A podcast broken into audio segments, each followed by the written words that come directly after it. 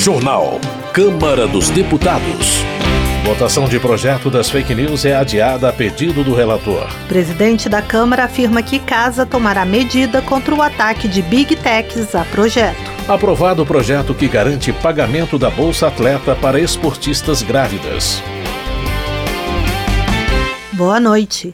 Plenário aprovou o projeto do governo que garante pagamento da Bolsa Atleta para esportistas grávidas e até seis meses após o parto. O repórter Marcelo Larcher tem mais detalhes. Hoje, na prática, o recebimento da Bolsa Atlética durante a gravidez ou após o nascimento da criança é comprometido pela impossibilidade de a atleta manter os resultados e o desempenho exigidos na prestação de contas. A proposta suspende a exigência de comprovação de atividade esportiva durante o período da gestação e até seis meses após o parto. Esse período adicional de recebimento da bolsa, porém, não poderá ultrapassar 15 meses. Além do recebimento normal da bolsa durante a gravidez e no período de licença maternidade, o projeto dá prioridade às atletas gestantes na renovação do benefício, como acontece hoje com os medalhistas olímpicos e paralímpicos de alto rendimento.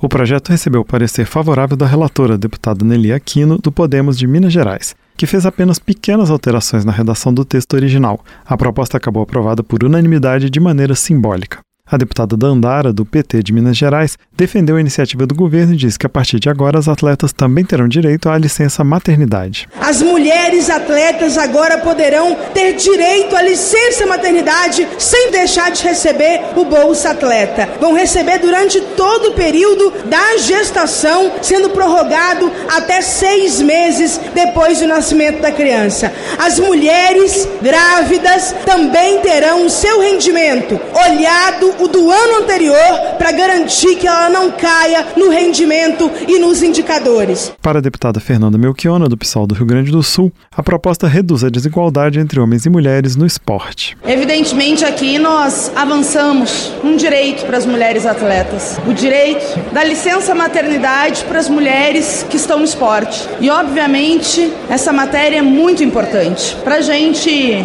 garantindo igualdade e combatendo o machismo estrutural. Ao justificar a proposta, o governo informou que as novas regras vão aumentar em apenas 1% os custos da bolsa, valor que ficará condicionado à disponibilidade de recursos no orçamento. O projeto permite ainda que a atleta grávida use os resultados obtidos no ano anterior à gravidez em competições internacionais para pedir a renovação da bolsa.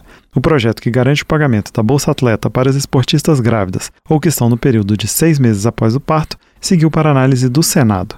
Da Rádio Câmara de Brasília, com informações de Antônio Vital, Marcelo Larcher. Política. Carol Dartora, do PT do Paraná, elogia a operação da Polícia Federal que teve como um dos alvos o ex-presidente Jair Bolsonaro.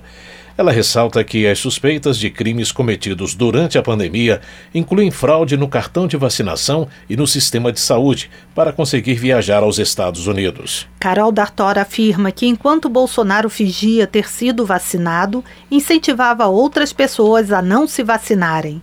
Ela acredita que as atitudes do ex-presidente durante a pandemia de Covid levaram muitas pessoas à morte. Luiz Couto, do PT da Paraíba, registra as recentes prisões de oito suspeitos de fraudar cartões de vacinas da família Bolsonaro. O deputado enfatiza que a prisão de Mauro Cid, ex-ajudante de ordens do ex-presidente, evidencia que as investigações são sérias e que as ilegalidades não serão toleradas. Luiz Couto ressalta que a declaração da ex-primeira-dama Michele Bolsonaro de que só ela havia sido imunizada na família deixa a situação mais grave para ele, Bolsonaro não conseguirá mais enganar a população brasileira. Tadeu Venere, do PT do Paraná, considera chocante que alguns deputados não vejam problema na acusação de que o cartão de vacinação de Jair Bolsonaro foi adulterado. Tadeu Venere ressalta que, enquanto representantes do povo, os parlamentares precisam seguir a lei e defender a integridade dos documentos públicos. Ayrton Faleiro, do PT do Pará, também destaca a operação da Polícia Federal deflagrada nesta quarta-feira contra o ex-presidente Jair Bolsonaro e assessores. Entre as suspeitas contra o ex-chefe do Executivo Nacional, o deputado ressalta o crime de falsidade ideológica por adulteração na ficha de vacinação. Ayrton Faleiro também registra mobilização dos agentes comunitários de saúde e de de Combate a Endemias, realizada em Brasília, em defesa dos direitos trabalhistas da categoria, por meio da aprovação da proposta que estabelece o sistema de proteção social e valorização e aposentadoria especial e exclusiva. Chico Alencar, do pessoal do Rio de Janeiro, reforça que é preciso aprofundar as investigações sobre a adulteração do cartão de vacina do ex-presidente e condena a atitude de Bolsonaro de dizer que não foi vacinado. Para Chico Alencar, ao argumentar que não se vacinou, invocando seus direitos, Jair Bolsonaro atenta contra a saúde pública e promove uma expressão de liberdade individual nociva à sociedade. O deputado lembra que, segundo dados oficiais, mais de 700 mil brasileiros morreram vítimas da Covid-19. Já Eduardo Bolsonaro, do PL de São Paulo, afirma que Jair Bolsonaro é vítima de perseguição da esquerda e defende a honestidade do ex-presidente. Para o deputado, não existem razões para Bolsonaro falsificar o cartão de vacinas e bastava a Polícia Federal pedir explicações por escrito ou presencial a esse respeito. Eduardo Bolsonaro acrescenta que o ex-presidente foi um estadista ao garantir a compra prioritária de mais de 600 milhões de doses das vacinas. Votação. A pedido do relator da proposta e com a concordância de líderes de diversos partidos, o presidente da Câmara, Arthur Lira, adiou a votação do projeto conhecido como PL das Fake News. O repórter Antônio Vital acompanhou a discussão. O projeto pretende coibir a propagação de notícias falsas na internet por meio da fiscalização e previsão de sanções a plataformas de redes sociais, ferramentas de busca e de mensagens instantâneas. Plenário aprovou regime de urgência para a proposta, o que permite que ela seja votada diretamente em plenário, sem passar pelas comissões, mas o texto não obteve consenso e provocou debates acirrados na sessão prevista para a votação. Para a bancada da oposição, o projeto compromete a liberdade de expressão e vai permitir censura nas redes. Já deputados favoráveis à proposta defenderam fiscalização do conteúdo para prevenir crimes causados pela propagação de discursos de ódio. Foi o que disse o deputado Carlos Veras, do PT de Pernambuco. O que é que vocês querem proteger? As plataformas que ganham bilhões e bilhões com o conteúdo do ódio, com conteúdos estimulando estupro virtual, com conteúdos estimulando ataque nas escolas. Se regulamentar essas plataformas, quantas vidas de crianças, de adolescentes nós não podemos salvar? O argumento foi rebatido pela deputada Bia Kisses, do PL do Distrito Federal. O que esse Congresso irá fazer se aprovar esse projeto é legitimar a perseguição, a censura e o rompimento com o devido processo legal. E nós não podemos fazer isso. Isso realmente seria o verdadeiro crime. Outra coisa, eu vi hoje pessoas com cartazes regulamentar para proteger. E aí eu quero falar aqui como mãe, como cidadã, dizer que esse projeto não protege aqueles que diz proteger. A falta de consenso já tinha feito o relator, deputado Orlando Silva, do PCdoB de São Paulo, modificar o texto original, a partir de críticas feitas por deputados da Frente Parlamentar Evangélica.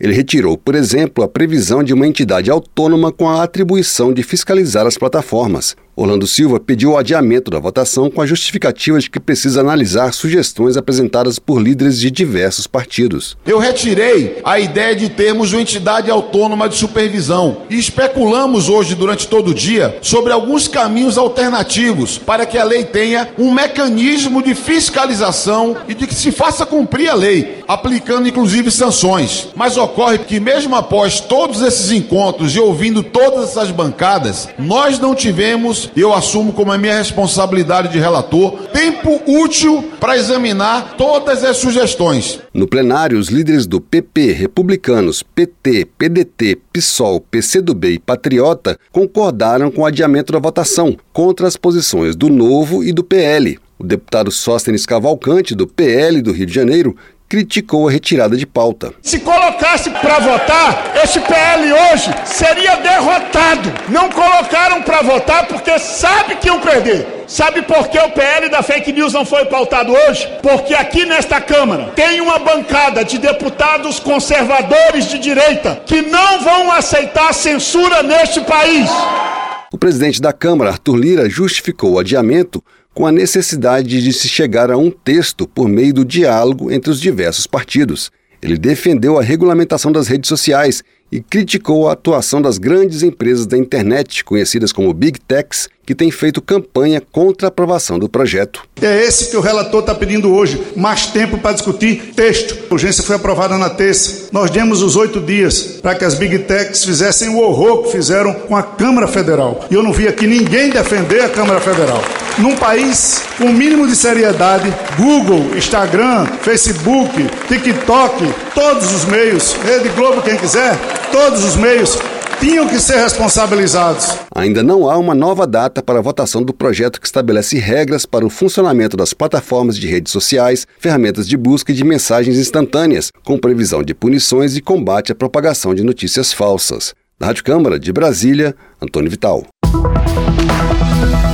Helder Salomão, do PT do Espírito Santo, defende a urgência da votação do projeto das fake news. Segundo ele, a matéria cria mecanismos de combate à desinformação, ao discurso de ódio e a outros conteúdos criminosos veiculados na internet. Helder Salomão argumenta que o projeto é inspirado na regulamentação que a União Europeia tem adotado para o combate à manipulação de informações no ambiente virtual.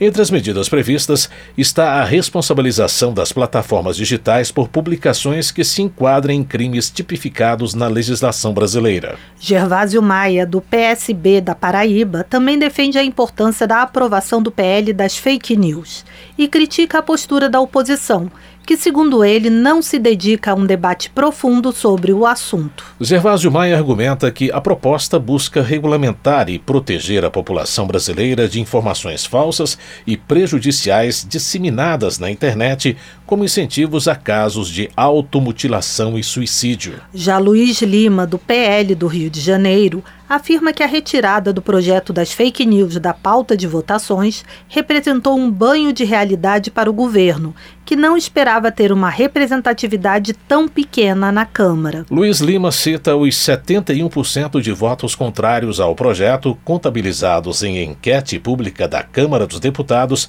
para insinuar haver um acordo entre Ministério Público, Supremo Tribunal Federal e governo contra as pessoas e as Big Techs. Amália Barros, do PL de Mato Grosso, afirma que o projeto das fake news é prejudicial à liberdade de opinião nos meios digitais e que, mais do que combater crimes, ataca o direito dos brasileiros de se expressar. Amália Barros alerta que a subjetividade do conceito de protocolos de segurança para risco iminente de danos pode levar à punição, por exemplo, de manifestantes contrários ao governo. Também Luiz Felipe de Orleans e Bragança, do PL de São Paulo, afirma que a retirada do projeto foi um momento crucial para a população brasileira que se mobilizou contra a censura e em favor da liberdade. De acordo com Luiz Felipe de Orleans e Bragança, o projeto não visa livrar o país das notícias falsas, nem garantir a liberdade, mas atende interesses internacionais escusos. André Fernandes, do PL do Rio Grande do Norte, agradece a mobilização do povo brasileiro contra o projeto sobre as fake news.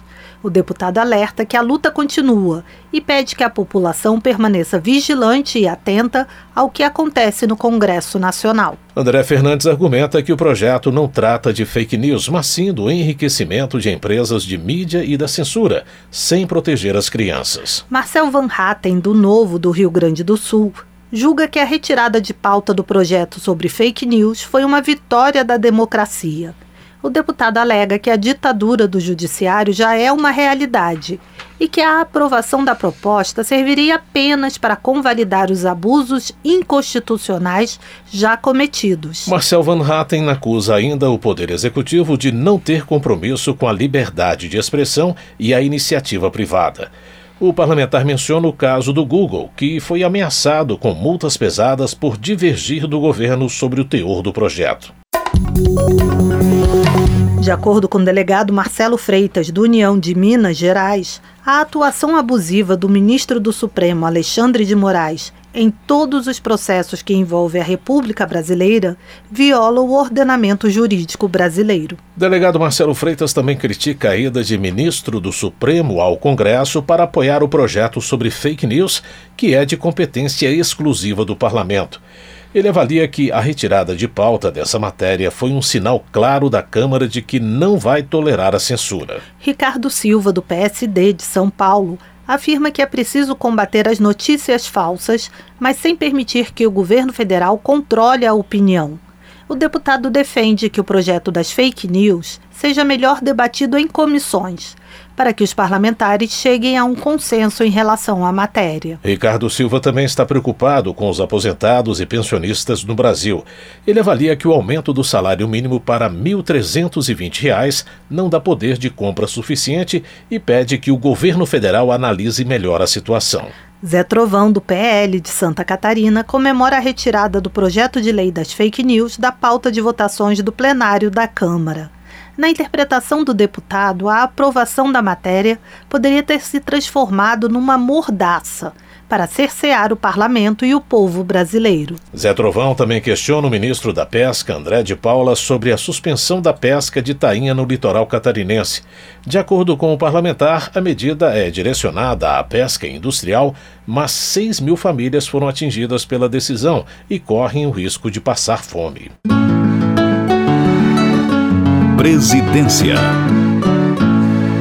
O presidente da Câmara informou que irá tomar providências contra as empresas de tecnologia que atacaram a casa.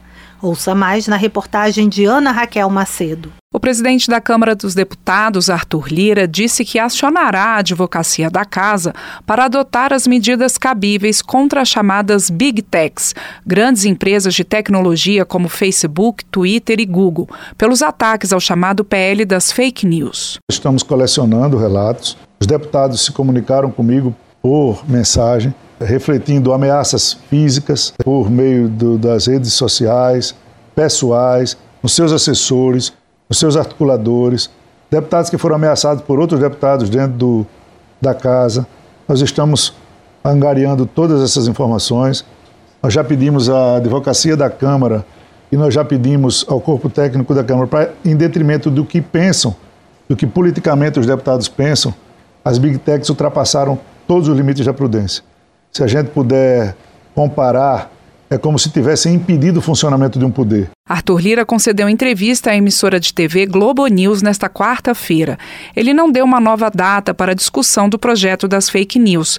A proposta, entre outros pontos, pretende combater a disseminação de notícias falsas na internet por meio da fiscalização e previsão de sanções a plataformas de redes sociais, ferramentas de busca e de mensagens instantâneas.